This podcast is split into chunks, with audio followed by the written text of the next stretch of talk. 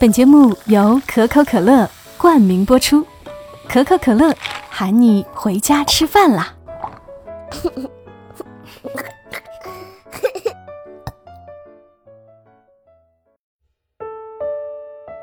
默默到来，故事如你，我是小莫，和你来聊聊我们平常人身上所发生的故事。我远在长沙的爸爸，今天在微信上。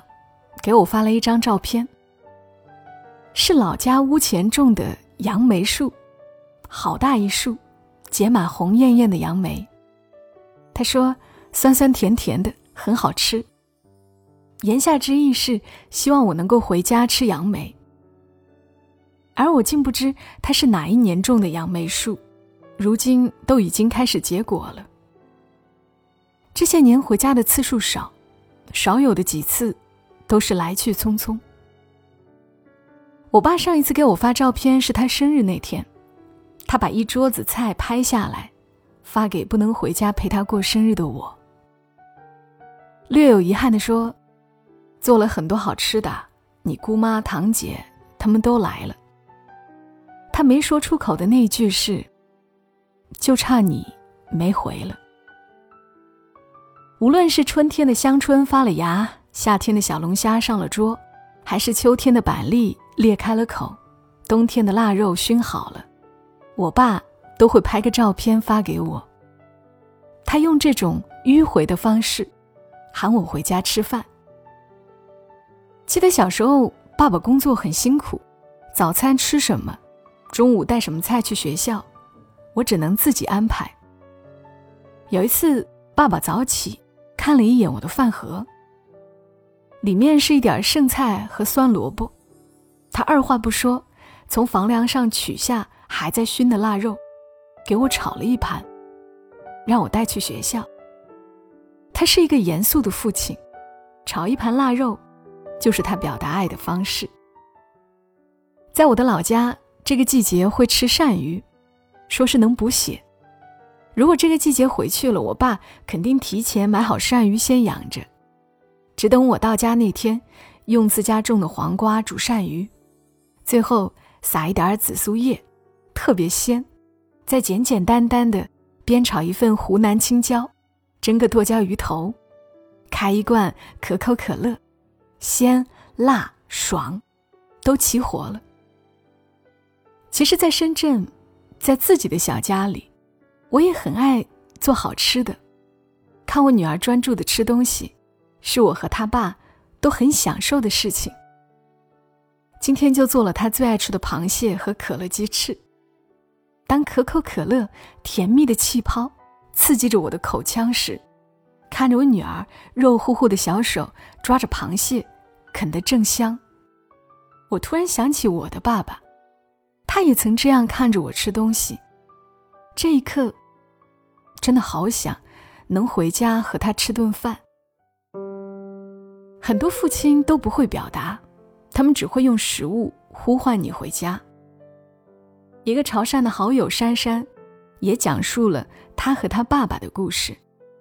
他说：“我和我爸之间有个专属暗号，那就是玉米。每个临近回家的日子，我爸就会开始张罗买香糯玉米。这种玉米是产于潮州本地。”主要集中在江东、临溪、溪口等地，口感类似于云南的香糯小玉米，汁水不比甜玉米多，但味道清甜，用于煲汤最为好喝。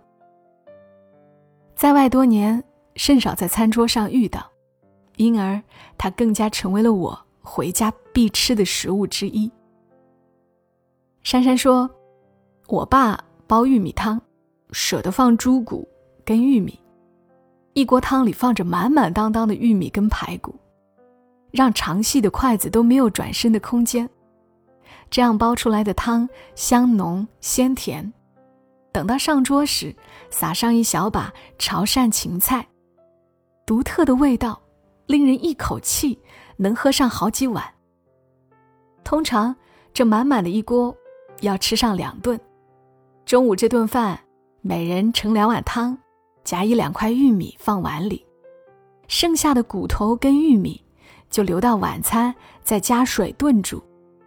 到了晚餐，汤汁已不如中午那样香甜，但玉米也不似中午那般有嚼劲，变得更为软糯。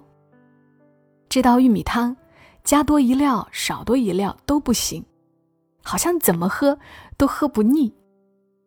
玉米汤要一直喝，喝到我回广州上班时，家里就会换菜式。而我出发的前一天，我爸通常会一大早。上菜市场，给我备上一袋，好让我回广州时带上。上班之后，每次回家就与出差无几，一个行李箱里边装着换洗的衣服、旅行装的乳液、化妆品，到了家依次摆出来。离家那天又依次装好。与我行李的规整，我爸准备的食物都是有他自己的条理。牛肉丸呢？要让店家用真空袋密封包装，再放上两个硬邦邦的冰袋保鲜。本地产的番石榴，用白色镂空防撞泡沫装好，整齐叠放。买来的半腿鹅肉砍成小块，用切好的菜脯翻炒。因为我爱吃辣，他总要在我回家时，在冰箱备好一把小米辣，翻炒鹅肉时就放上一两颗。鹅肉炒好，放一旁制凉，再用盒子装，这样就可以放在冰箱里多吃几天。另外还有香脆的春卷、农家产的蜂蜜等等，满满的一大袋，让我拎包即走。还记得小时候，我总是盼望着爸爸下班回来，尤其是夏天的夜晚，爸爸的摩托车从村口拐进来那一刻。不知是过于期待，以致调动了全身所有细胞去等待，还是耳朵异常灵敏，我能快速识别出他车子的引擎声。拐一个弯，他就会按喇叭，极其规律的两三声喇叭。按下喇叭声，就可以百分百确定是爸爸回来了。一旦确认是爸爸回来，就连蹦带跳的冲出去。一路朝着他的摩托车跑，像极了《请回答一九八八》中德善在巷子门口等待爸爸回家买吃的回来那种兴奋的心情。为什么如此期待呢？其实期待的是他车头挂着的西瓜，车尾小箱子里放着的可口可乐。那时家里还没有冰箱，夏天的冰西瓜跟冰可乐像是特定的供给。限定的快乐，冰冻过的西瓜又甜又沙，汁水仿佛变得更多；而冰可乐搭配九层塔炒薄壳、菜脯炒田螺、生腌虾等食鲜美味，却是有一种不可名状的奢侈的快乐。每次喝可乐时，小手轻轻一拉可乐拉罐，砰的一声，一缕白雾腾起，气泡冒出来。滋溜滋溜的响，比一曲《快乐进行曲》还要快乐。为此，我总得跟姐姐两个人抢着开可乐，好让一声“砰”点燃夏天漫长又炎热的夜晚。时至今日，开可口可乐“砰”的那一声，总能把我带回儿时的夏夜。只是时间一晃，我离乡都十来年了。爸爸也开不了他的摩托车，我们像相互换了角色一样。爸爸天天盼着我回家，每次回家他就开心的搓着手，给我准备好吃的东西。而我像个旅客一样，时间一到就要离开。